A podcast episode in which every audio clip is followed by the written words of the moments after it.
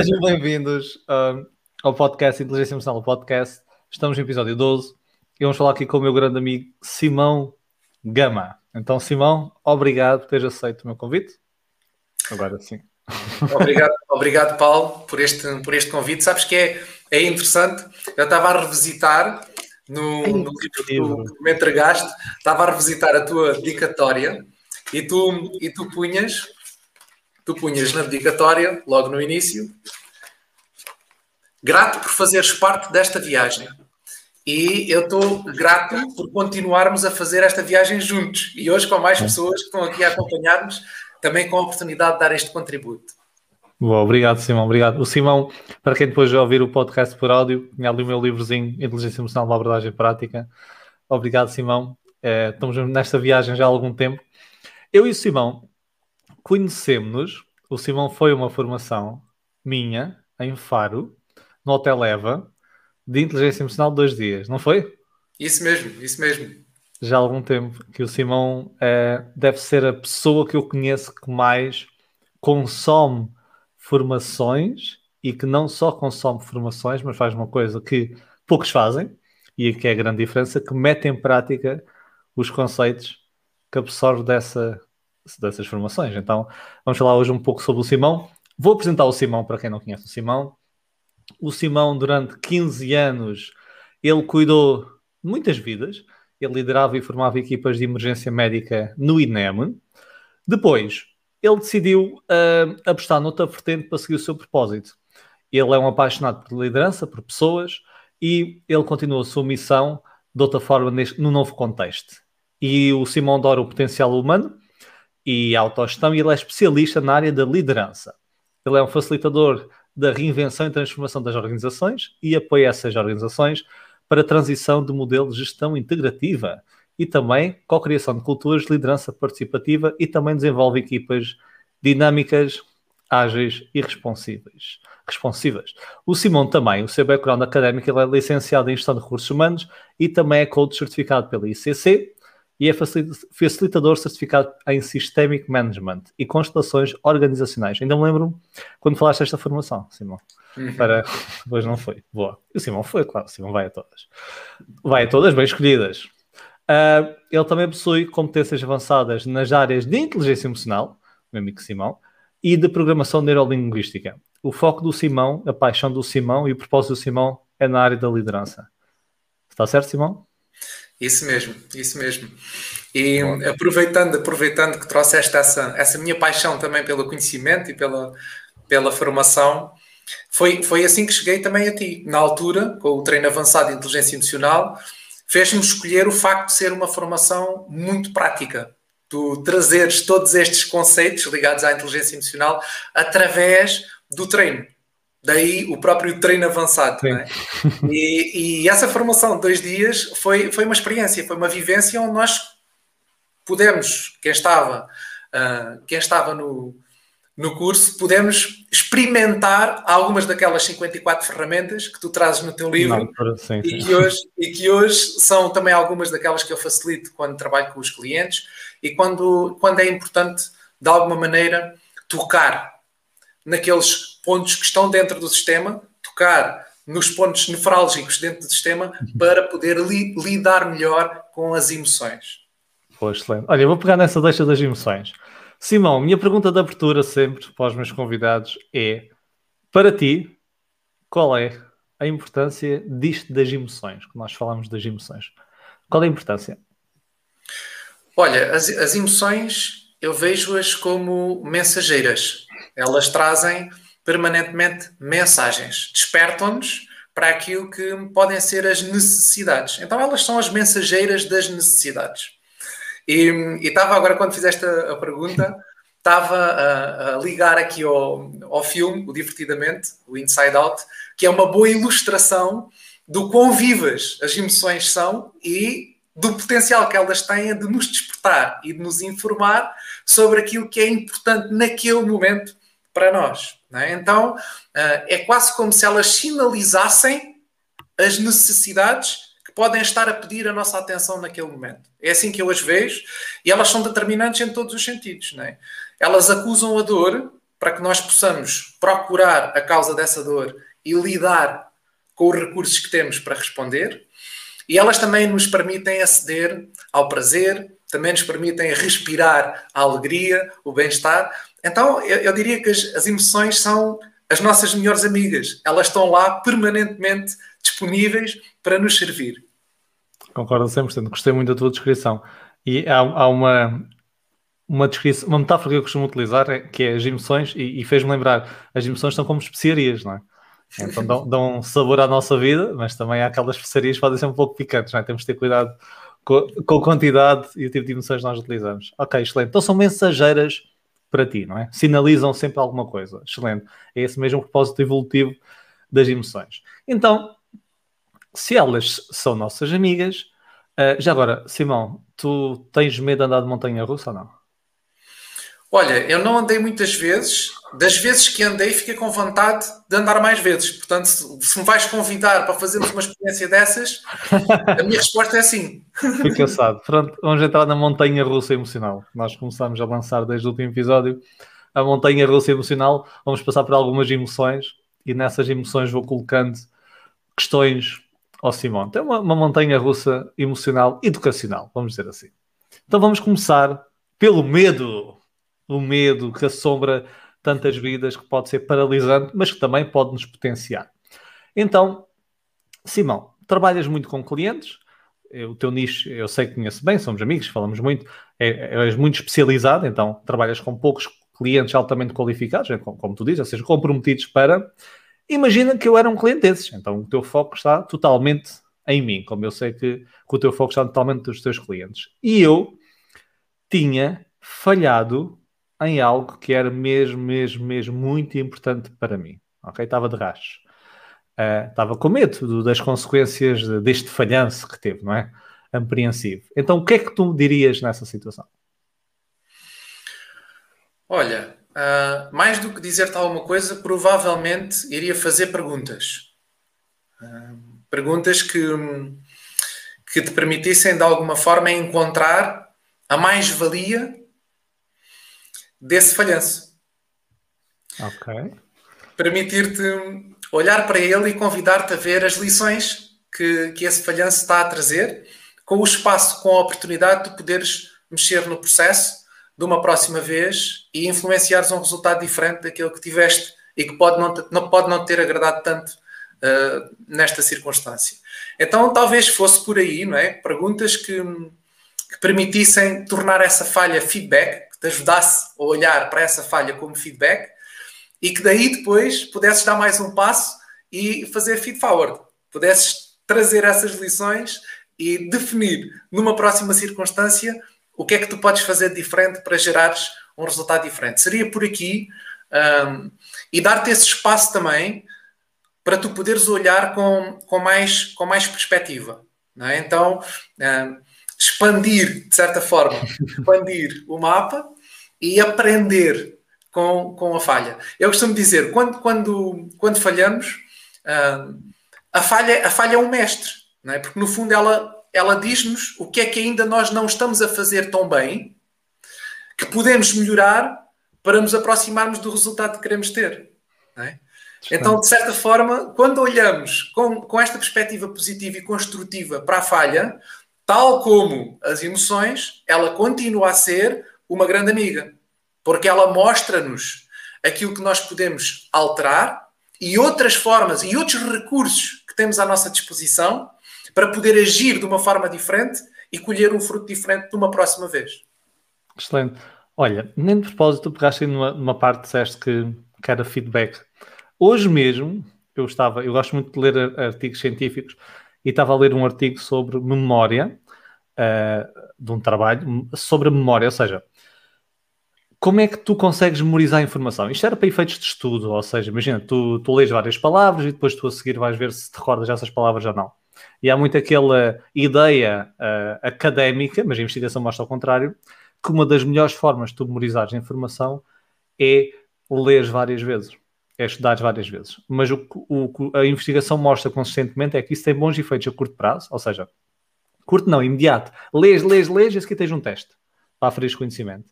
Agora, a longo prazo, não. a longo prazo, o melhor é fazer vários testes. Ainda estão a ver mecanismos que estão por trás disso.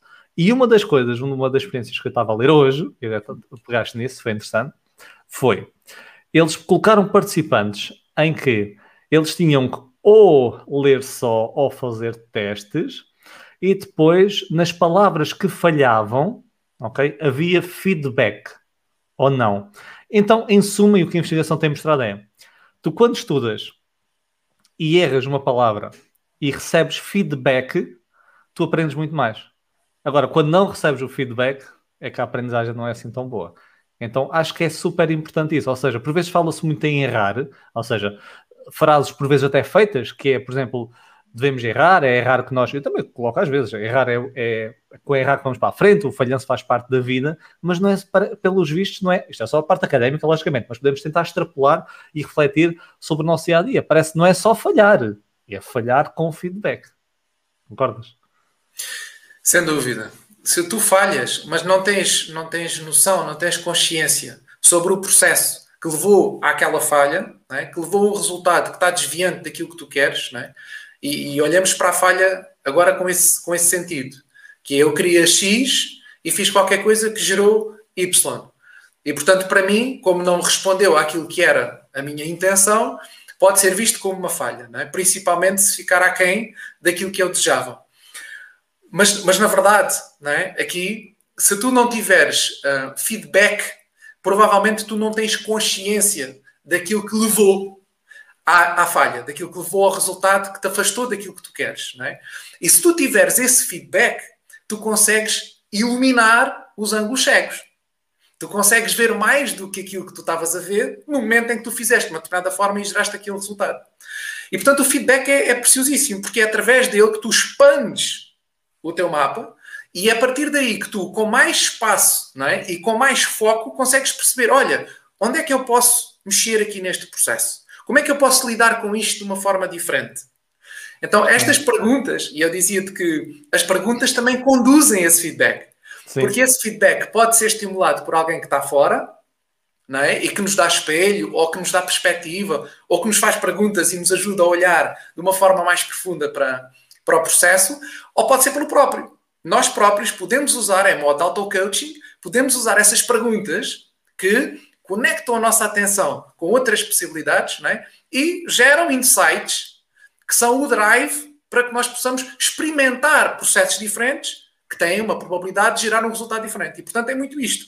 Dizer só também em relação à questão do feedback, e tu perguntavas como é que eu um, trabalho também a memorização, não é? Como é que eu memorizo as coisas.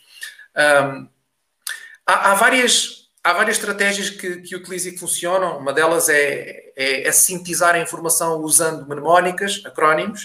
Uh, mas mais do que isso, isso funciona como suporte, como recursos, mas mais do que isso, é, é fazer aquilo que estamos a fazer agora. Partilhar. É partilhar, partilhar, falar sobre, sobre o tema, partilhar perspectivas, escutar o outro, e lá está, nesta troca dinâmica há muito feedback. É? E mesmo quando eu estou a apresentar a minha perspectiva, quando eu estou a conversar contigo, é?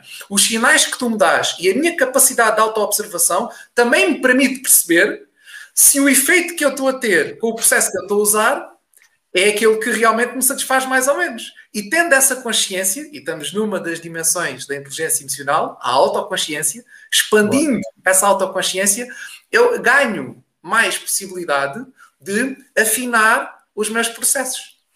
Gostei, gostei, gostei. Boa, já temos aqui umas boas dicas de Simão. Olha, vou, vou pôr aqui uma coisa, isto dá para fazer aqui umas coisas giras. Quem nos ouvir depois não consegue ver o que eu estou a fazer, mas uh, quem comenta, eu consigo pôr aqui os comentários. Então, a Rita Louro diz que o Simão faz falta é liderar o nosso país. Pronto, é? já está aqui um. Como é que te sentes agora ao ler isto? Estamos nas emoções, como é que te sentes? Olha, olhando assim para isso, a primeira coisa que me vem é um sentido de grande responsabilidade Pois, se tivesse que liderar o país, era mesmo.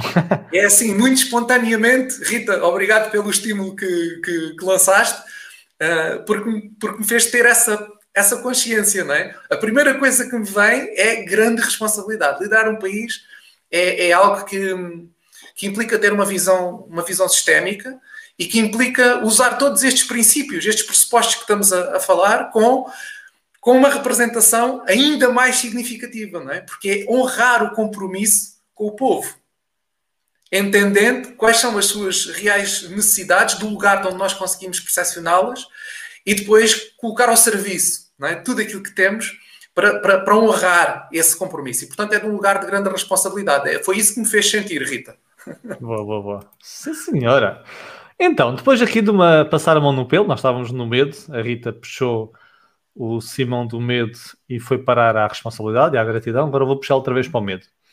Eu sou assim, eu sou o maroto aqui da, da do podcast.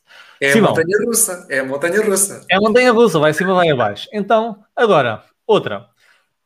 Imagina que tens, e muitas pessoas passam por isso, eu tento trazer questões que as pessoas eh, tentam, tentam se rever. Então, imagina que tens de tomar uma decisão importante e essa decisão está-te a gerar ansiedade. A ansiedade é um medo antecipatório, então estamos no medo. Então tens de tomar uma decisão, eu acredito, e podes partilhar alguma experiência, que tens já tomaste decisões importantes de certeza, ainda por cima, trabalhando 15 anos no INEM, nem sequer falo das decisões agora, na área da liderança.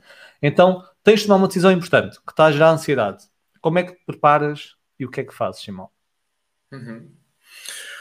Olha, hum, a primeira coisa é, é, estar muito atento àquilo que são os sinais que o corpo, o sistema, envia. O corpo tem uma inteligência uh, suprema. A mente às vezes está condicionada por um conjunto de coisas e o corpo está a enviar, a inteligência corporal está a enviar sinais que, se nós estivermos atentos, torna-se mais fácil depois perceber qual é o movimento seguinte. Então, o primeiro passo é este: é quando eu começo a sentir tensão, no corpo, eu presto atenção a isso. De onde é que isto vem? O que é que está a gerar esta, esta ansiedade? É? O que é que está aqui? E aí, nesse lugar, eu, eu em alguns momentos percebo que preciso de fazer um break state. Preciso de fazer qualquer coisa que quebre aquele estado. E esse shift uh, eu consigo facilmente usando a fisiologia. Ou através de uma prática respiratória usar um, um box breathing, por exemplo. Um quê? Um quê? Um quê? Box breathing, a respiração box. São 4 segundos. Tens de traduzir aqui para, para nós aprendermos. Isso, então é 4 segundos para inspirar, depois retém durante 4 segundos e depois expira em 4 segundos. E repete duas ou três sequências. Inspira, retém expira. E passar duas ou três respirações, tu já conseguiste trazer alguma leveza, algum relaxamento ao sistema, para abrir espaço para depois olhares para as coisas com menos carga, com menos temperatura emocional, com menos ansiedade, neste exemplo que tu estás a trazer. É? Então, esta é uma das, das, técnicas de respiração que podemos usar e que é, é fácil e é, e é rápida, pode ser usada em qualquer contexto. Existe também a respiração do fogo, que implica dois movimentos inspiratórios rápidos e depois um expiratório mais lento, algo do género.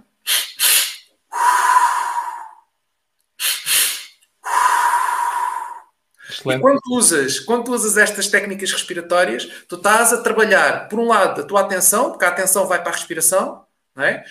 E por outro lado, tu estás a trabalhar também toda a hiperoxigenação do sistema, não é? Tu estás a mandar, estás a mandar mais oxigênio cá para cima. E, portanto, ao oxigenar as células cerebrais, também crias uma melhor condição para depois dares o passo seguinte e entrares na componente analítica. É? Então, pronto, estas técnicas respiratórias e outras, às vezes são coisas eh, tão simples como fazer uma caminhada na natureza, ouvir uma música que ativa um outro estado diferente daquele em que eu me encontro naquele momento, uma prática de mindfulness, às vezes é pegar numa folha de papel e descarregar para a folha toda a atenção que está no sistema, que está no organismo, é? então aquilo que vem é fazer o download. é. é. tudo aquilo que está a ocupar espaço aqui e que está a provocar tensão no sistema, está a provocar ansiedade, é descarregar isso para a folha e pronto, a folha fica fora e tu ficas com espaço cá dentro para depois olhar para o tema e responder de uma forma menos, menos ansiosa. Então eu diria que aqui este segundo passo, não é, que é este break state, é este shift, esta quebra de estado, para mim funciona muito bem. A partir daí, eu uso a análise ecológica, que é uma das, das técnicas que, que, usamos em coaching, e a análise ecológica aqui traz um olhar muito objetivo, é? que é pegar nos factos, uh, pegar uma folha em branco, dividir em várias colunas e esta opção, esta decisão, que tipo de ganhos é que podem vir daqui? E que perdas é que podem vir desta decisão e que repercussão sistémica, que impacto sistémico é que esta decisão pode ter para mim e para todas as pessoas que estão envolvidas nesta decisão. Então, um procedimento tão simples, não é? uma prática tão simples, pegar uma folha, dividir em quatro colunas e colocar lá eventuais ganhos, eventuais perdas e impactos sistémicos, ajuda a ganhar clareza para, desse lugar, ativando os recursos, confiança, suporte, darmos o passo seguinte, entrarmos em ação. Excelente. Então vou resumir aqui. Uh, o Simão diz: primeiro, prestar atenção ao corpo. O que é que eu preciso dizer? Não é?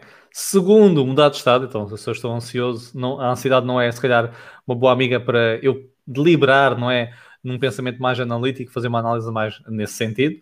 Então, depois de cobrar o estado através de eh, práticas respiratórias ou de outro género, depois passo para a terceira fase, que é esta análise ecológica. É isso, Simão?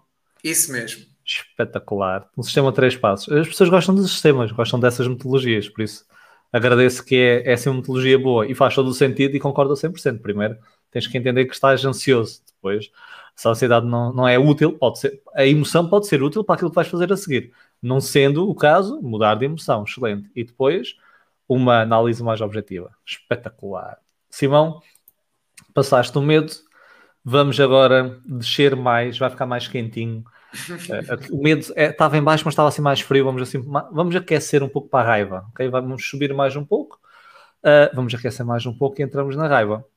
E a raiva é aquela emoção que nos pode ajudar muito, mas também nos dá muitas dores de cabeça, não é? Ou seja, muitas más decisões que nós tomamos, tomamos quando estamos irritados. Coisas que eh, dizemos que nos arrependemos é porque estávamos muitas vezes irritados. A raiva torna-nos mais acusatórios, ok? Tira-nos do sério. Então, pegando nisso, Simão, o que é que tira mais do sério a ti, Simão? E porquê? Tu és uma pessoa que eu conheço assim calma, ponderada. O que é que tira do sério? Olha, uh...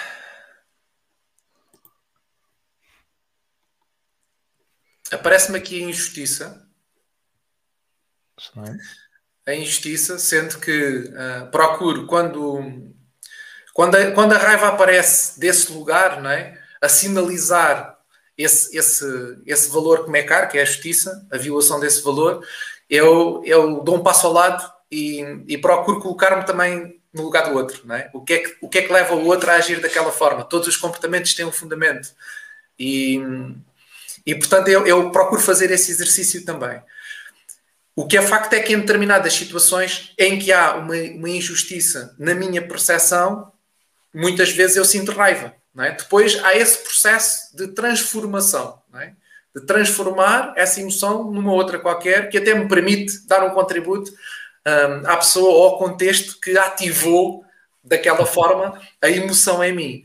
Pronto, então eu uso depois aí uh, esses recursos para fazer essa transmutação interna, mas num primeiro momento, que é um momento imediato, não é? que é quando aquilo chega e toca lá naquele valor, muitas vezes tem a ver com isto, é quando há determinados valores que são core values, são valores principais, são tocados e a emoção manifesta a violação do valor. Não é?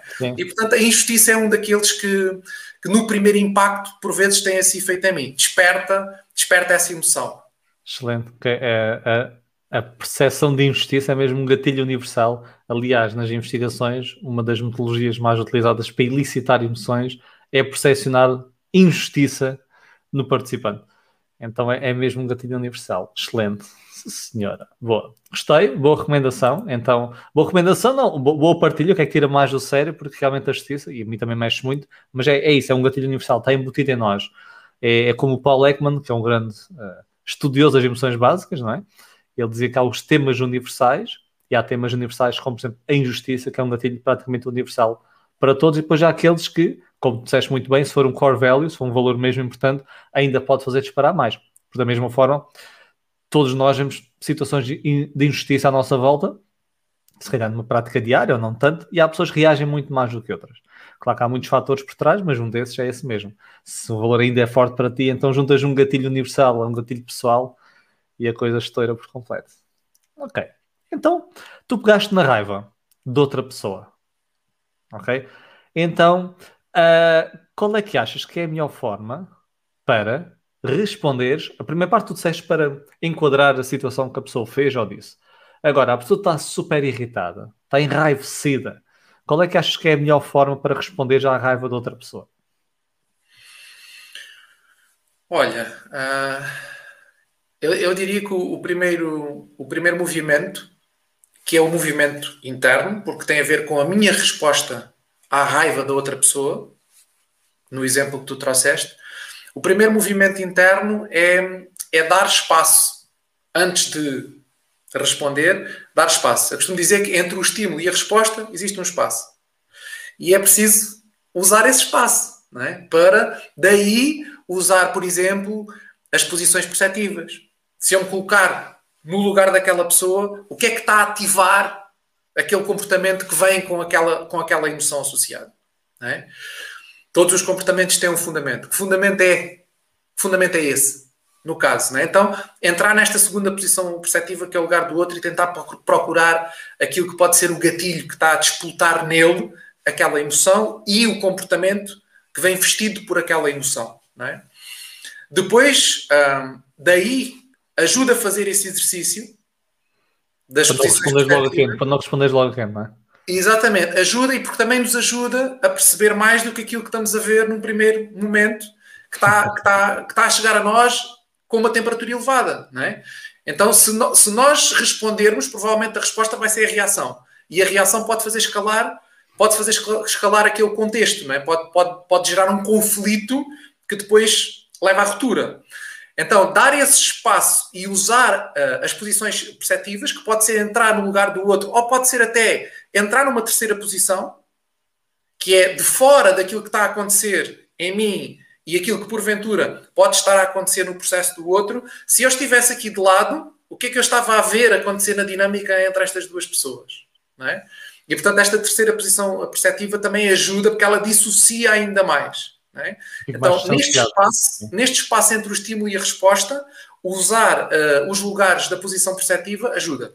E depois, eu diria que a partir daí, a partir daí, um, ehm, é entrar nos quatro passos da, da comunicação não violenta, que o, o Marshall Rosenberg nos trouxe, uhum. com, com, toda a sua sabedoria, e, e é interessante uh, citá-lo aqui, porque ele, ele resolveu conflitos um, à escala global, não é? que, que, que, mexiam com, com, temas eh, muito quentes do ponto, de vista, do ponto de vista dos direitos humanos e que foram depois intermediados por ele ao nível político e tudo mais. Portanto, é alguém que escreveu sobre isto e o próprio exemplo, nas várias frentes onde ele, onde ele interviu, mostra a eficácia desse processo. Não é? E a comunicação não violenta tem essencialmente quatro passos. O primeiro passo é observar sem julgar. E para observar sem julgar é preciso aproveitar aquele espaço entre o estímulo e a resposta, ir àquelas posições perceptivas e tentar compreender qual é a raiz do comportamento daquela pessoa. Para não julgá-la a partir daquilo que são os meus filtros e os meus vieses. É? Então, o primeiro passo é, sem dúvida, observar sem julgar. Esta prática de não julgamento. O segundo é nomear os sentimentos. É? Então, começar por, por mim próprio. Que sentimentos são estes que eu estou neste momento a sentir? O que é que eu sinto sobre aquilo que eu sinto? De onde é que isto vem? Não é? Então procurar aí a raiz daquilo que eu estou a sentir e também procurar a raiz daquilo que está no sentimento que está a gerar o comportamento do outro. É? Este é o segundo passo, nomear os sentimentos. O terceiro passo vai ser identificar e expressar as necessidades é importante que eu identifique quais são as necessidades que estão por trás daquele comportamento, para poder até responder nesse sentido, e também identificar as minhas próprias necessidades. E quando eu identifico, eu posso expressar. É? Então aí entra o quarto passo. E o quarto passo é formular pedidos claros e viáveis. Então é procurar o espaço da empatia, dar nota à pessoa do efeito que aquele comportamento, aquela atitude, aquela palavra teve em mim, aquilo que me fez sentir, é? dar nota daquilo que me fez sentir aquele comportamento e, conjuntamente com a pessoa, criar uma forma de respondermos às nossas necessidades que possa ser mais empática e que possa ser naturalmente frutífera e geradora. Então, eu utilizaria aqui estes quatro passos para facilitar a interação com alguém que está numa condição em que a raiva está, está mais presente ou está mais, está mais intensa na sua forma de se relacionar comigo ou com qualquer pessoa. Excelente, pá, melhor não, não podia ser. Aqui uma estrutura de quatro passos. Rosa também gosto muito da comunicação não violenta. Olha, e estão aqui a fazer uma questão também uh, à volta deste tema que nós estamos a falar, que é a Diana Magalhães. E a Diana Magalhães pergunta ao Simão: num cenário de reunião de trabalho com ambiente tenso barra pesado, existe alguma técnica de feedback mais assertiva, mesmo quando o líder também tenta manter-se calmo? Uhum. O que é que tens a dizer sobre isso, Simão? Olha, uh, Diana, aquilo que, que eu vejo funcionar, claro que cada, cada caso é um caso, e, e os temas que geram, que geram essa tensão são, são muito diversos, não é? E cada pessoa é uma pessoa, portanto não, não dá para generalizar, uh, não é uma receita.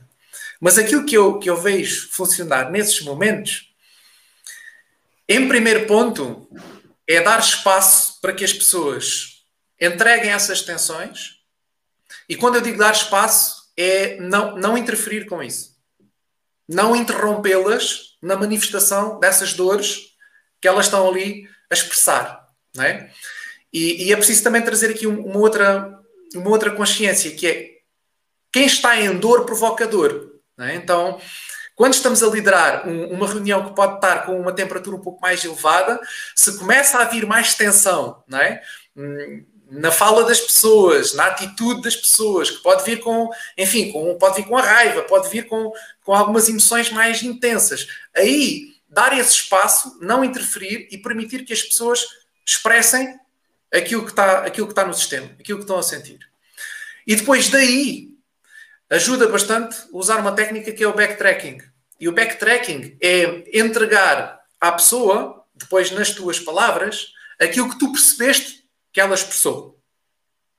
Então, uh, se eu te estou a dizer que uh, eu preciso de mais tempo para conseguir cumprir as tarefas que me estão a ser entregues, porque senão não é humanamente possível, e isto está-me a levar ao esgotamento, é muito importante que o facilitador dessa reunião, a pessoa que está a facilitar, o líder, antes de dar mais um passo, escutar, sem interferir, dar esse espaço à pessoa e depois a seguir entregar-lhe esse backtracking. É? Então, o que eu percebi, o que eu percebi é que tu precisas de mais tempo para conseguires cumprir as tarefas que te foram atribuídas. É isso? E validar com a pessoa. E a pessoa diz: é exatamente isso. Ok, a partir daí com as perguntas, as perguntas são, são, são uma chave que abre, que abre muitos portais. É? Então, com as perguntas, nós ajudamos as pessoas a assumirem também responsabilidade pela transformação, pela mudança que querem ver e ajudamos as pessoas também a encontrarem a forma de co-criar essa mudança a forma de ultrapassar aquela tensão. Então, a partir daí, é um, é um envolvimento. E as perguntas conduzem a isso. Olha, se tu queres mais tempo, se tu queres mais tempo para poderes fazer as tuas tarefas, como é que nós te podemos ajudar? O que é que tu precisas? E a partir daí a pessoa começa a elicitar as suas necessidades. E juntos vão descendo, vão co-criando respostas, vão co-criando soluções que permitem responder às necessidades daquela pessoa. E aí ela também se abre para, em conjunto com os demais, acolher as necessidades dos outros e saírem dali com o melhor resultado possível. Portanto, eu diria que é dar o espaço das pessoas expressarem aquilo que é importante para elas, expressarem as suas dores, expressarem as suas necessidades e, desse lugar, facilitar um diálogo gerador. Pá, eu estou sem palavras, Simão. Apetece-me discutir contigo para fazer isso comigo. Muito bom. Acho que está mais do que respondido. Diana, qualquer coisa? Questões podem ir colocando, que se for dando, nós vamos aqui inserindo no meio. O Simão está a conseguir responder muito bem às minhas questões e às questões de que quem coloca. Boa. Simão, hum, agora vamos sair da raiva e vamos baixar aqui um pouco de intensidade. Vamos entrar na tristeza. Estás a ver? Tem a minha voz abrandou na tristeza. Simão, um, todos nós, quer dizer, não vou, não vou dizer todos nós, porque há quem diga que não. E está tudo bem com isso eu quero saber a tua visão. Não estou a condicionar. Hein? Então, conta-nos lá um dos teus maiores arrependimentos okay, que tiveste na tua vida. O que é que aprendeste desse arrependimento? Agora, se não tiveste, pode dizer que não há nada que tenhas feito te arrependes, não é? Então, se isso aconteceu, como é que tu olhas então? Ou seja, ou tens arrependimentos e o que é que aprendeste com isso? Ou se não tens arrependimentos, então qual é a tua visão sobre o arrependimento, sobre esta emoção? Uhum. Olha, eu, eu vou, vou entregar-te a minha perspectiva com várias perspectivas, porque no Boa. fundo não, não parece que seja, não parece que seja uma coisa ou outra, não é? Eu, eu, eu acredito cada vez mais que uh, entre, entre o preto e o branco há, há todo um espectro de cores infinito, não é? Porque se nós depois misturarmos as cores e tudo mais, continuam a nascer cores de forma infinita. Então, uh, se eu olhar para o arrependimento com essa lente de procurar alguma coisa no passado que eu tenha sentido que gostasse que fosse diferente e não foi, porque as minhas escolhas uh, acabaram por resultar em algo que não me serviu, ou que eu gostava que me servisse de uma outra maneira, se eu for para aí, se eu responder deste lugar com essa lente, uh, eu posso dizer que com aquilo que eu sei hoje, eu teria aproveitado melhor o meu tempo de escola para aprender línguas.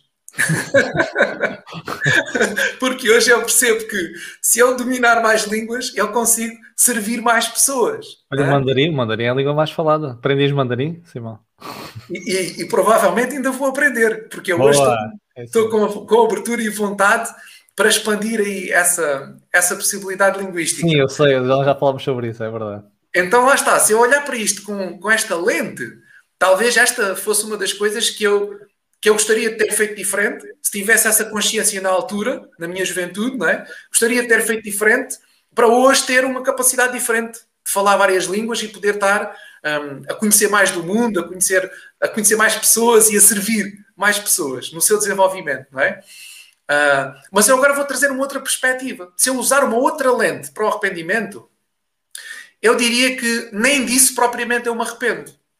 Porque o que é facto é que na altura eu não tinha consciência disto. Então, como é que eu me posso arrepender de uma coisa que eu não tinha consciência? Não é? Naquela altura eu valorizava outras coisas. Não é? As minhas necessidades eram outras. E, portanto, nesse sentido, hum, talvez, talvez eu não ter dado tanta atenção a este tema na altura me permitisse viver outras coisas que também fazem de mim a pessoa que eu sou hoje. E hoje eu tenho a consciência da importância disso e, portanto, eu mobilizo os meus recursos para desenvolver essa capacidade e poder servir essa necessidade na mesma. Portanto, aqui, nesta perspectiva, talvez não exista propriamente o arrependimento no meu olhar, não é? Existe, assim, esta consciência de que há momentos em que nós privilegiamos mais umas coisas do que outras e aquilo que vem das nossas escolhas é aquilo que está para nós naquele momento. E é com aquilo que chega que nós vamos construindo o nosso caminho e vamos escrevendo a nossa história. E tudo isso faz parte. Olha, Simão, outro, não ia te perguntar isto, mas acreditas no determinismo? Ou seja, o que aconteceu teve que acontecer uh, ou não? Isto é uma questão filosófica, claro. Sim. Olha, eu, eu acredito que muito daquilo que acontece uh, é fruto daquilo que são as nossas escolhas. Isso eu, eu acredito. E, e também acredito que há determinadas coisas que eu ainda não consigo compreender do ponto de vista racional, lógico, uh, mas eu consigo sentir. E quando trazemos isto, por exemplo, para o campo da inteligência intuitiva, conseguimos encontrar alinhamento com essa outra, esse outro código, essa outra sinalética. E a minha perspectiva em relação a isso é uma perspectiva de integração. Não é uma coisa ou outra, é uma coisa e outra. Portanto, tudo isto são recursos que estão disponíveis no sistema e se nós os integrarmos, a nossa capacidade de resposta expande-se. Boa, gosto. Também não, não, não, sou muito adepto da polarização de ideias, de crenças rígidas, até porque não sabemos. Houve uma pessoa. Pois é, há, há, teorias para tudo e há filosofias de vida, são filosofias de vida. Estamos, estamos numa vertente mais filosófica. Já agora, a filosofia, para quem não sabe, é o avô da inteligência emocional. Porque a inteligência emocional vem da psicologia e a psicologia vem muito da filosofia. Então estamos aqui a falar do nosso avô neste momento, e o avôzinho geralmente é aquela pessoa que nós gostamos de ouvir falar e tem as suas ideias. Um, e há quem defenda que, e há frases sobre isso, não, não, não recordo quem é o autor, que se tu não tens uh, se não és capaz de morrer por nada em que acreditas, então, por exemplo, a tua vida não tem. Uh, não é não tem interesse, mas pronto, então a tua vida perde, não é? Ou seja, tens que querer tanto uma coisa, estás disposto a morrer por ela. E houve outro autor, eu costumo sempre recordar nomes de autores, agora foi frases que eu me recordo soltamente. Houve outro que disse que nunca uh, vou querer morrer por, por nenhuma ideia, porque posso estar errado. Então eu gosto dessas também conciliações das coisas, né? Ter aqui um meio termo. Boa. E o arrependimento, tocaste uma palavra-chave, chave. Isto nas emoções tem muito a ver com a crença que nós temos sobre as emoções. E o que a investigação tem mostrado é que às vezes mais do que realmente o que é que a emoção faz, é o que é que tu acreditas que essa emoção faz. Uh, e, e além do mais, por exemplo, o arrependimento é, uma das definições é uh, a diferença, o gap, entre aquilo que tu fizeste naquele momento e aquilo que tu gostarias ter feito. Ou seja, o self que esteve lá a executar aquilo e o teu self ideal. E é como tu dizes, na altura, aquilo que tu querias naquele momento era aquilo que tu querias naquele momento, não era aquilo que tu queres hoje. Isso faz lembrar de outra coisa, há o chamado viés projetivo, eh, e nós até falávamos disso outra vez ao Sim. telefone, que o viés projetivo é um pouco isto, ou seja, o viés projetivo é tu pensas que vais querer amanhã, ou daqui a um ano, ou daqui a 10 anos, aquilo que queres hoje. Mas é um viés projetivo, tu daqui a 5 anos vais querer outra coisa, e depois vais projetar isso para o futuro. Então, por vezes, eu quero hoje uma coisa e estou a projetar aquilo que queria antes, mas se calhar aquilo que queria antes era diferente. Então, gostei da tua resposta. Sim, senhora, sim, senhora. A Diva Souza está a perguntar se a tristeza resulta do arrependimento. Uh, fiquei baralhada. É assim, o arrependimento nós estamos a falar é isto que acabei de dizer, ou seja, alguma coisa que eu fiz e gostaria de ter feito de outra forma. Um dos gatilhos uh, da perda de algo, quando eu perdo alguma, perco alguma coisa importante, e a perca pode ser alguém físico, ou pode ser mesmo perda de identidade, por exemplo, as pessoas, muitas, quando se reformam, sentem uma perda da sua identidade profissional, é um gatilho universal da tristeza. Então, o arrependimento pode gerar a tristeza por alguma coisa que aconteceu. Okay? Não é a mesma coisa, mas pode causar. Daqui, daí a pergunta nesta montanha russa. Mas foi boa pergunta, Diva. Sim, senhora. Então, ainda dentro da tristeza, vamos aqui para um ponto que acontece a muitos de nós, a todos nós, uns mais do que outros, logicamente. Não vamos para uma via patológica, não é? Não estamos aqui na linha clínica, mas a ruminação ou seja, o pensamento insistente sobre uma coisa que aconteceu ou que eu deveria ter feito, é? que sinaliza alguma coisa negativa, a ruminação acontece a todos nós. Então, o que é que costumas fazer quando tu começas a ruminar sobre uma situação negativa? Olha, uh, voltando um pouco àquele processo que partilhava, que, que utilizo quando estou perante uma situação de ansiedade e que e, e que quer também fazer esse, esse shift, uh, o princípio é o mesmo. Portanto, a primeira coisa é, é, é, tomar essa consciência que estou ali a entrar em loop e que aquilo já não está a ser frutífero. E quando ganha essa consciência é utilizar as práticas, e vamos para o campo das práticas, que já citei algumas, uhum. uh, aquelas que para vocês funcionarem melhor, que vos permita mudar o foco. Porque para onde, para onde flui a vossa atenção, flui a vossa energia, flui os vossos recursos. Portanto, se a atenção está em algo que já não está a ser produtivo, que é aquela ruminação, aquele pensamento ruminativo, então é arranjar um outro foco para levar a energia para um outro lugar.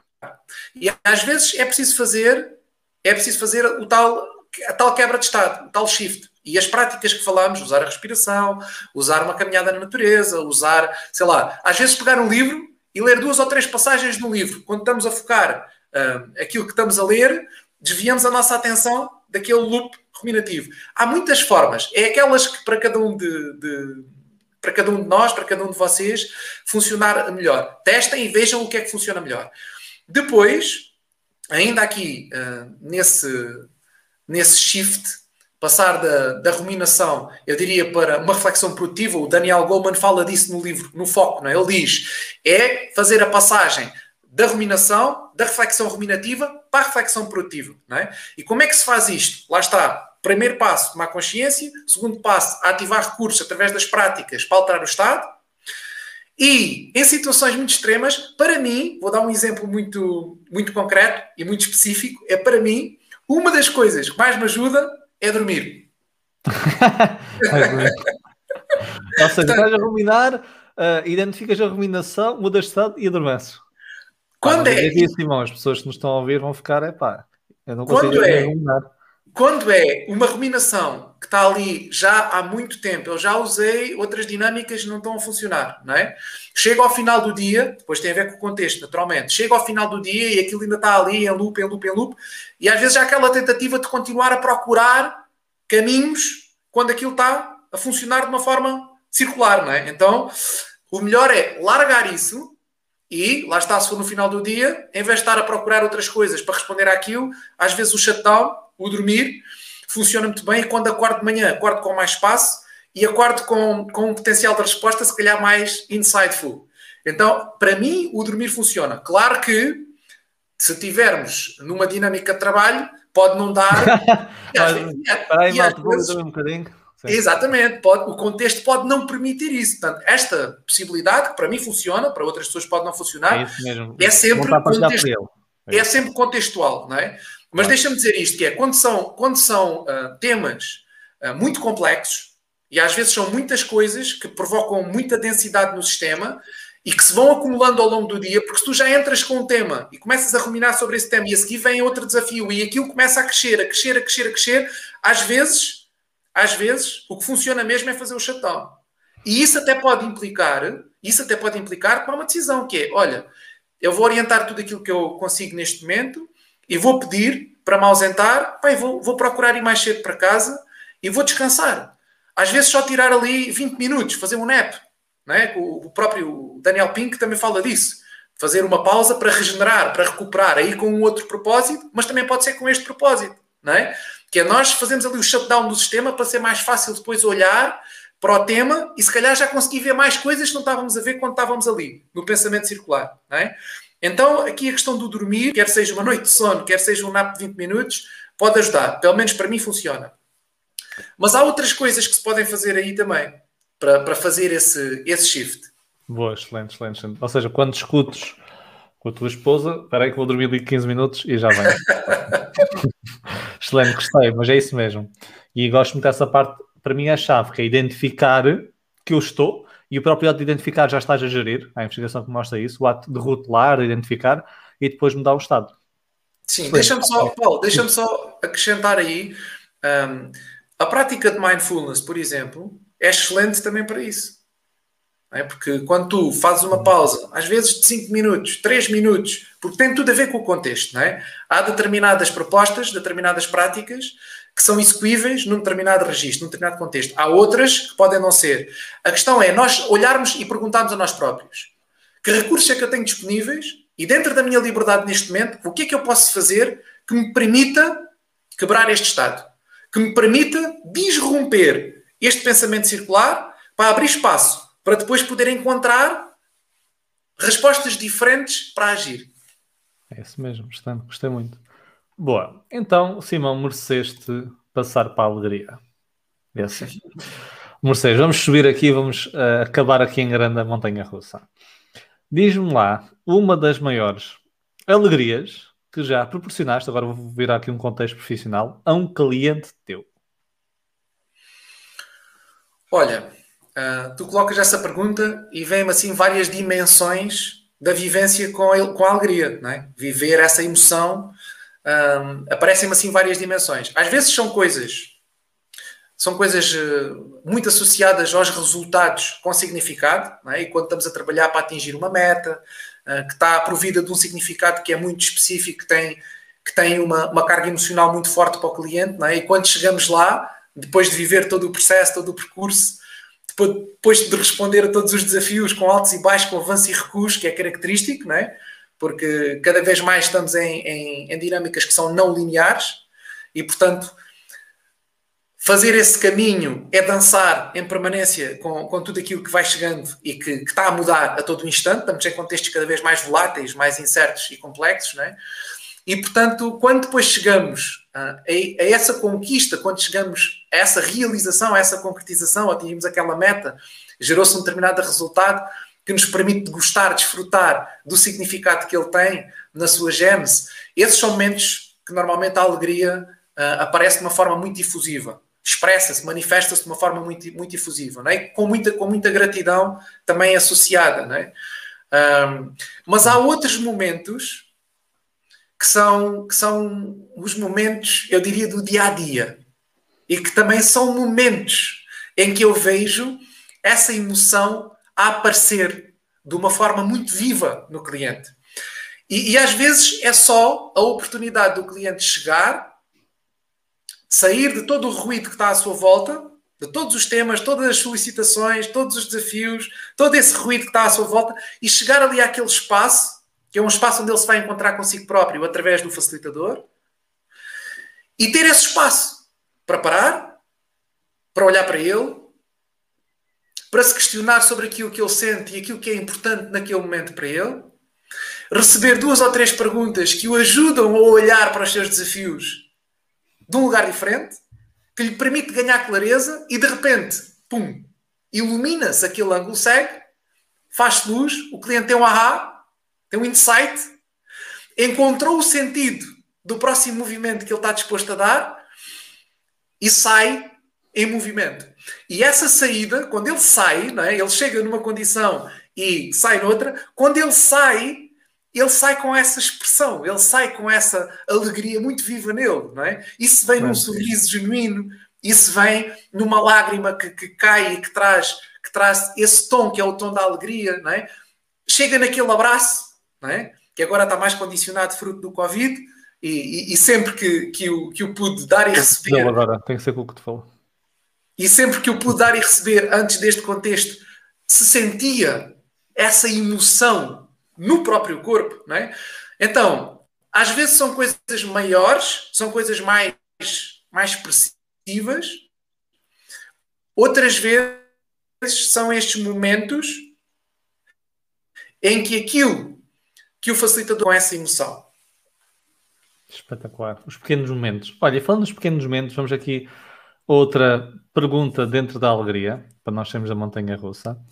E tem um voo tem a ver um pouco com a alegria, embora sejam palavras diferentes, tenham significados diferentes. Que é a felicidade. E é aquele tema que todos nós, não é? Ou seja, os livros que se escrevem à volta da felicidade, estuda-se a felicidade, todos querem ser felizes, ou a maior parte das pessoas querem ser felizes, a felicidade é subjetiva. Então o que vemos tipicamente são dois grandes caminhos, que é a maioria de nós vive em busca dessa, desse santo grau, não é? A felicidade. Mas outros dizem que a felicidade vem de dentro. Não é? Que não se procura, que já está cá dentro. Qual é a tua visão? Ponto 1. Um. E ponto 2, o que é que tu, Simão, fazes para sentires feliz? Uhum. Olha, a minha visão é de que a felicidade é um, é um estado, antes de mais. É um estado e, portanto, não é uma coisa permanente. Uh, é como a montanha russa. Não é? Portanto, tem altos e baixos. Há momentos em que estamos mais felizes, há outros momentos que não estamos tanto.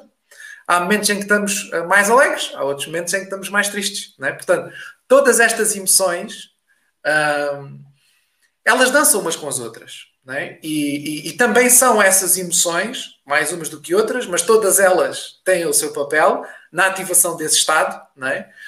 é porque às vezes é preciso estar a viver um momento de profunda tristeza para depois logo a seguir sentir uma imensa felicidade uhum. ao sairmos daquilo que está a ativar aquela profunda tristeza. Portanto, isto é mesmo dinâmico, não é? Tal como nós, nós somos seres vivos, portanto, tudo é dinâmico, tudo, tudo é orgânico no nosso sistema, não é? E as emoções fazem parte dessa mesma orgânica, não é? E, e portanto, aí eu diria que uh, neste primeiro ponto é um estado e é aceitar isso. Num segundo ponto, eu, eu, eu vejo vejo em mim, no meu próprio processo e vejo também nas pessoas que eu, que eu acompanho, nos clientes, eh, nos familiares, nos amigos, nos vários contextos, eu vejo que há pessoas que acedem mais frequentemente a esse estado do que outras. Eu vejo que há pessoas que passam mais tempo nesse estado do que outras. Também passam nos outros, mas parece que têm mais facilidade em se conectar com esse estado e em permanecer mais tempo nesse estado. E aquilo que eu vejo quer por mim, quer para as pessoas que eu acompanho, é que isso tem muito a ver. Isso tem muito a ver com este sentido da consciência daquilo que nutre para nós o Estado. Quais são as situações, quais são os significados que estão associados, é?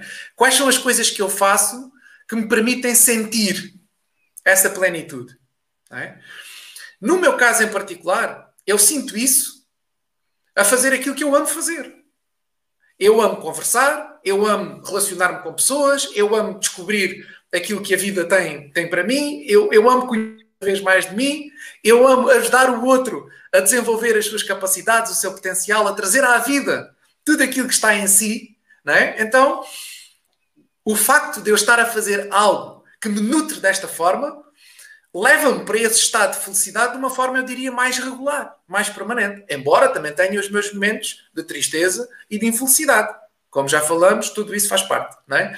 Mas eu sinto que passo uma grande parte do meu tempo, até porque é isto que eu faço todos os dias, então eu passo uma grande parte do meu dia a fazer aquilo que me faz feliz. É? Então eu diria que neste caso, no meu caso concreto, tem a ver com isto. Mas há outras coisas também que estão para além daquilo que eu faço profissionalmente. Tem a ver com estar com as pessoas que são importantes para mim.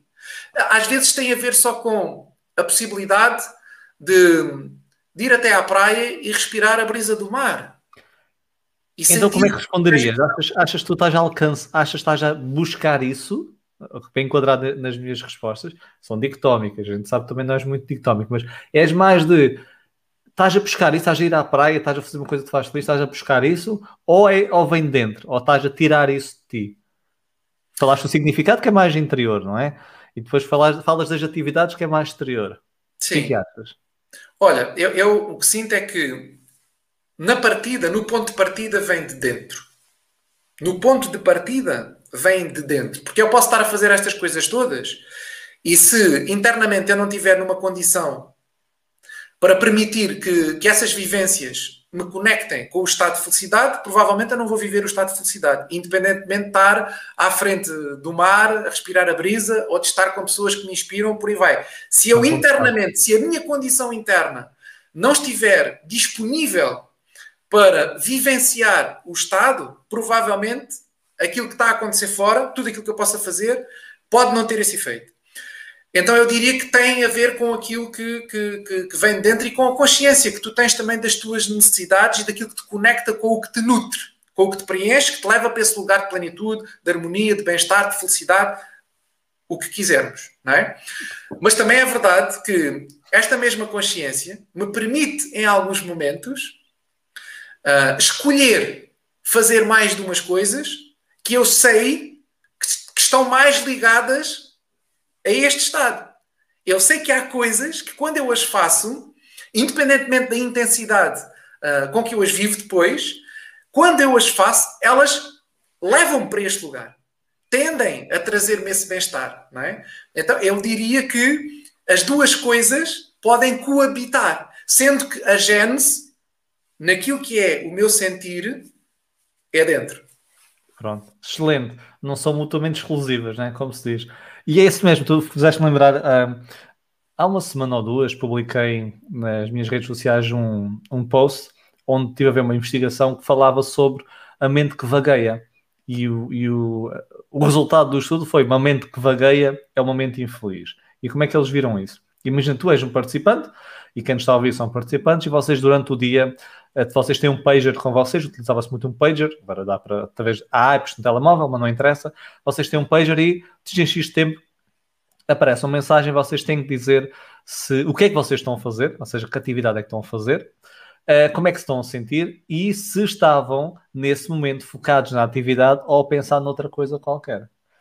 E o que é que é interessante?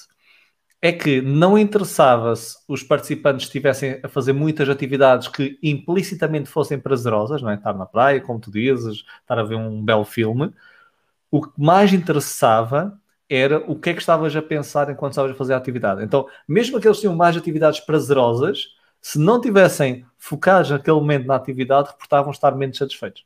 Então a conclusão do estudo, a nossa mente vagueia para muita coisa, mas tem uma inclinação para as coisas mais negativas, aquilo que não fiz, aquilo que faz falta, onde é que devia estar. Então a mente que vagueia mais é a mente infeliz. Por isso, o que disseste responde perfeitamente ao que a investigação tem mostrado, ou seja, essa tua experiência, que tem muito a ver com como é que estamos a pensar e como é que estamos a sentir naquele momento da atividade, mas ao mesmo tempo, e essa é uma das práticas também utilizadas na inteligência emocional, é tu procurares certas atividades que te façam experienciar certos estados emocionais. Por isso, gostei. Uh, se afasta aqui a esta dicotomia. Muito bem, muito bem. Tenho que complicar mais as questões para ti. Já vi. Simão, obrigado pela tua partilha, foi mesmo excelente. Uh, então, agora, eu no fim do podcast tento sempre aqui que os meus convidados tragam conhecimento também. Já trouxeste aqui grandes técnicas para as pessoas utilizarem, agradeço por isso. E agora também formas das pessoas cultivarem mais informação sobre este tipo de temáticas. Então, primeiro, qual é um dos teus livros favoritos que tu recomendas às pessoas lerem? Podes até recomendar até dois, se quiseres, mas pelo menos um livro favorito. E já agora, porque é que é o teu livro favorito? Uhum. Olha, tenho vários e, e é, é, realmente hum, exigente escolher um ou dois. Então, eu vou trazer, eu vou trazer como favorito aquele que neste momento, neste momento é o meu favorito. Noutros momentos já foram outros. Gostei, gostei. Neste momento vou trazer aquele que é o meu favorito e que tem muito a ver com o trabalho que eu faço, uh, que é o trabalho da transformação organizacional e do desenvolvimento do potencial das lideranças. E este livro chama-se Reinventing Organizations, Reinventando as Organizações. É o livro do autor que se chama Frederic Laloux. Frederic Laloux, é isso? Laloux, sim, Frederic Laloux. E este autor um, traz com este livro uma proposta que, que é fascinante. Ele olha para o livro, eu tenho aqui o livro à minha frente, está sempre na mesa, e ele olha para o livro como um guia para criar organizações inspiradas no próximo estágio de consciência humana. Então é uma obra, é uma obra-prima. O meu está. Vai. Isso, isso foi, peço um livro impresso e não sei o quê. O meu está impresso. O meu, o meu está impresso. Este, este, é um livro de trabalho e então Bom, eu tenho as anotações. Simão, só, só uma nota, mete lá isso como está, se faz favor. Mete lá outra vez. Uh, mete lá assim mais para o outro lado isso. É assim, quem tiver depois a ouvir no podcast vai perder esta maravilha. O Simão tem o livro impresso com argolas e tem mais, se calhar, post-its que páginas das anotações de Simão. Só para verem o mestre que ele é, está sempre a estudar. É, um, é, um, é uma máquina. Esta é uma obra que eu, que eu recomendo, porque ela, na primeira parte, faz uma retrospectiva com a confluência de todas as sabedorias, de todo, todo o conhecimento vindas de várias correntes de, de conhecimento, e então ela faz tipo uma síntese é? Ela coletiviza tudo aquilo que tem sido a evolução do ser humano e os estágios evolutivos da própria espécie humana e depois com a ponte, fazendo a ponte ligada àquilo que são os estágios evolutivos das organizações. Isto na primeira parte. E na segunda parte do livro, o Frederico Laloux traz então o quê? Case studies. Ele identificou 12 organizações pioneiras, que são organizações evolutivas, que trabalham com, com novos pressupostos num paradigma completamente disruptivo, inovador e que tiveram um sucesso bastante interessante com base neste novo código, nesta nova forma de, de trabalhar e de, de ligar as pessoas àquilo que verdadeiramente as motiva, as inspira e nutre, nutre o significado para fazerem parte dos projetos, neste caso das organizações. Então isso está tudo documentado nestes 12 case studies, com as práticas, ele coloca lá as práticas que as organizações um, utilizam para criar esta cultura organizacional e ele coloca isto em três, as três, os três grandes avanços das organizações estilo, que é a forma como ele as designa. E os três grandes avanços são o propósito evolutivo, a integralidade e a autogestão. Modelos auto-organizados. Então é assim um novo mundo que se abre para quem quer olhar para aquilo que já está aí e que eu acredito que vai ser cada vez mais o futuro. Espetacular. Oh, melhor resumo que esse não podia ter. Olha, então, e dentro de, dessas inspirações, diz-nos agora duas pessoas, para quem nos está a ouvir também possa a, a ver e a ouvir, a, acompanhar, duas pessoas, pode ser nacional ou internacional, autores de livros, o que quiseres, duas pessoas que tu recomendes que as pessoas possam acompanhar o trabalho, ler o seu trabalho e inspirar-se. Duas pessoas. Olha, em Portugal, na área da inteligência emocional, o embaixador Paulo Moreira, claramente. Epa, fogo. Claramente. E, e, é esta a referência que eu dou aos clientes quando procuram um especialista. Depois, Eu depois pago o É esta a referência que eu dou, e já tem acontecido, já temos trabalhado com, com clientes Sim. em comum. É esta a referência que eu dou aos clientes quando querem um especialista nesta área. E, e, e, é um livro que eu recomendo também porque tu conseguiste, e é o que é, e, e é merecido, tu conseguiste fazer uma síntese daquilo que é o conteúdo-chave que estão em várias obras, que captam aquilo que é a sabedoria das várias correntes da inteligência emocional e consegues fazer uma coisa que é depois entregar 54 técnicas que permitem às pessoas, no caso concreto, no contexto dos líderes, experimentar, aplicar, usar a inteligência emocional na prática é? para aquilo que é o exercício da sua função enquanto líderes. E, portanto, eu diria que em Portugal, e como estamos também num podcast de inteligência emocional, para mim, claramente, tu és a minha referência. Obrigado. A nível internacional, a nível internacional, eu, eu vou trazer aqui o Simon Sinek. Eu, eu gosto muito da abordagem Sim. dele um, também no contexto da liderança. E depois um, um outro especialista, autor, que talvez não seja tão conhecido e que eu gosto muito do trabalho dele, que é o Otto Scharmer, que é a pessoa que desenvolveu a teoria U no, no MIT. Então é alguém que, que tem feito um trabalho incrível também um, neste novo paradigma e que traz uma abordagem que eu sinto que é verdadeiramente sistémica. Vale a pena ler também o livro dele, o livro A Teoria U. Teoria U. Olha, já agora a Diana estava aqui a perguntar, o autor de negociação que falou, negocia mediar negociações políticas, eu acho que é o Marshall Rosenberg que estão a perguntar, não é? Isso mesmo, isso é, mesmo. Se for da comunicação não violenta, é o Marshall Rosenberg. Isso. Pronto, acho que era esse, Diana, se não for. Pronto, é... uma questão. É. Ok, espetacular, Simão quase, quase, quase a acabar. Eu digo sempre máximo 45 minutos, estamos aqui a uma hora e 10, é bom sinal. Tenho que começar a, a, a, correr com as pessoas, não sei, a escolher pessoas que falem menos. Simão, todas as emoções servem, e tu disseste logo ao início, também um propósito adaptativo, não é? Tem a sua função. E eu quero que pegues nestas emoções: medo, raiva, tristeza, culpa e arrependimento. Por acaso já falamos de arrependimento. Então, três consideradas básicas e duas sociais: medo, raiva, tristeza, culpa e arrependimento. Se agora te desse uma varinha mágica e tu fosses obrigado a mexer a varinha e ao mexer a varinha, uma das emoções desaparecia da sociedade, não é? É da sociedade. Qual é a emoção que escolhias que a sociedade não conseguisse mais experienciar? E com todo o impacto que isso vai trazer, não é? E porquê é que escolhes essa emoção e não outras? Então, medo, raiva, tristeza, culpa e arrependimento. Qual é que tiravas da sociedade? Olha, eu o, o, que sinto é que todas elas são, são necessárias, portanto, na verdade, não retiraria nenhuma. Pá, a tua resposta politicamente correta aqui não funciona. Vai já, vai já, vou já a seguir, vou já seguir selecionar uma, mas, mas permite-me porque realmente enquadrar, é enquadrar, ok. É importante fazer, fazer esta ressalva, não é? As emoções são as emoções são as tais mensageiras, portanto, todas elas estão aí para, para nos ajudar a resolver os grandes temas. E, portanto, eu, eu não prescindiria de nenhuma delas, até porque isso talvez trouxesse aqui um, um, um movimento que é o movimento da separação e eu acredito cada vez mais no movimento da integração. Um, acho que tudo se torna mais pleno quando nós integramos, em vez de excluirmos. E, e portanto, eu ficaria com todas. Talvez fosse, talvez fosse interessante aprender a lidar melhor com algumas delas não é? Sim, uh, isso sim. Agora, respondendo pragmaticamente à tua pergunta, com a intenção que a tua pergunta traz, talvez eu, eu, talvez eu retirasse a culpa. E porquê? Uh, porque eu sinto que muitas vezes a culpa um, tem um efeito que bloqueia o potencial responsivo. Em algumas circunstâncias eu vejo isso.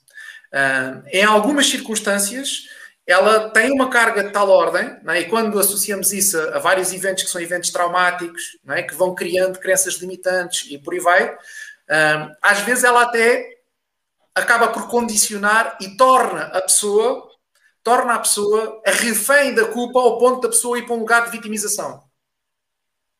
Então há muitos mecanismos que operam à volta dessa emoção, embora ela tenha outras eh, tenha, tenha, tenha outras possibilidades para nós, mas às, às vezes ficamos presos neste bloqueio e não tiramos todo o partido que a, que a emoção tem disponível para, para nós e, e para o processo que, que, está disponível para, para vivermos, não é?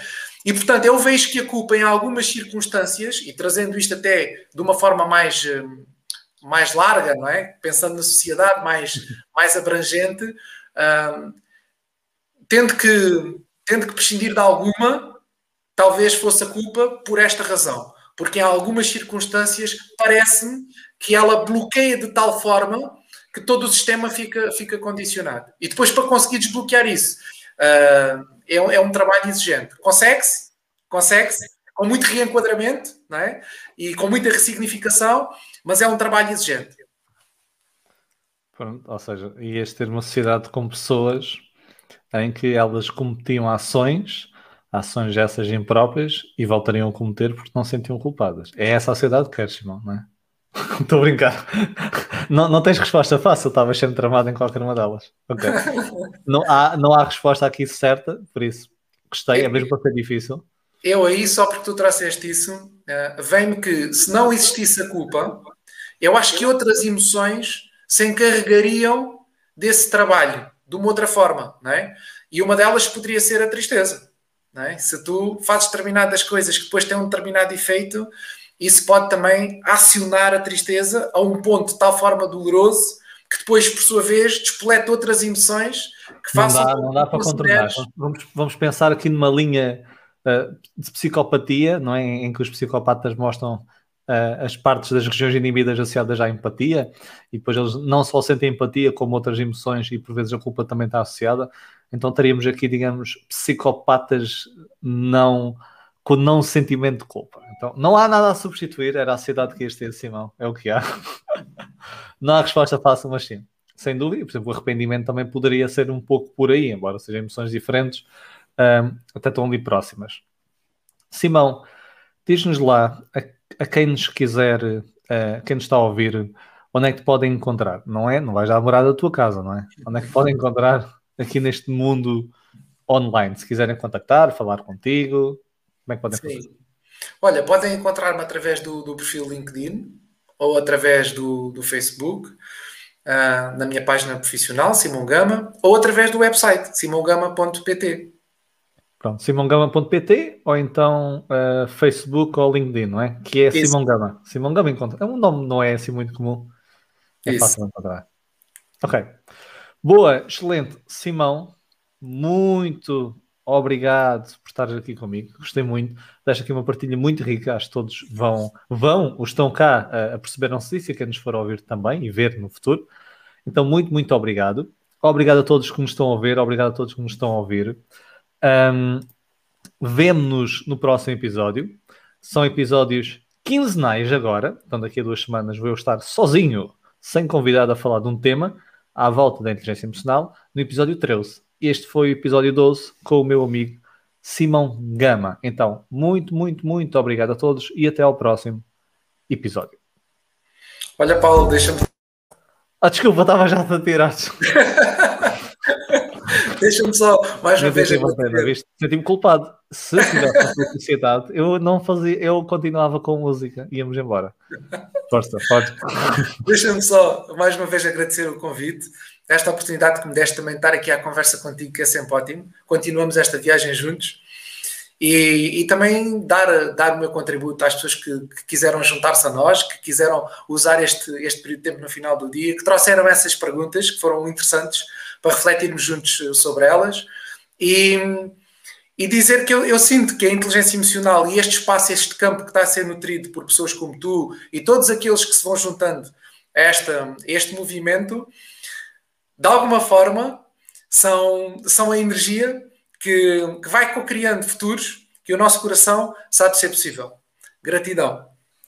Obrigado, Simão. Pá, eu, ainda bem que, que não, não desliguei logo, senão estas palavras não, não tinham vindo do Simão. Obrigado a todos, obrigado, Simão, mais uma vez, e até ao próximo episódio. Simão, agora sim, vou, sem, sem culpa, vou desligar. Obrigado a todos.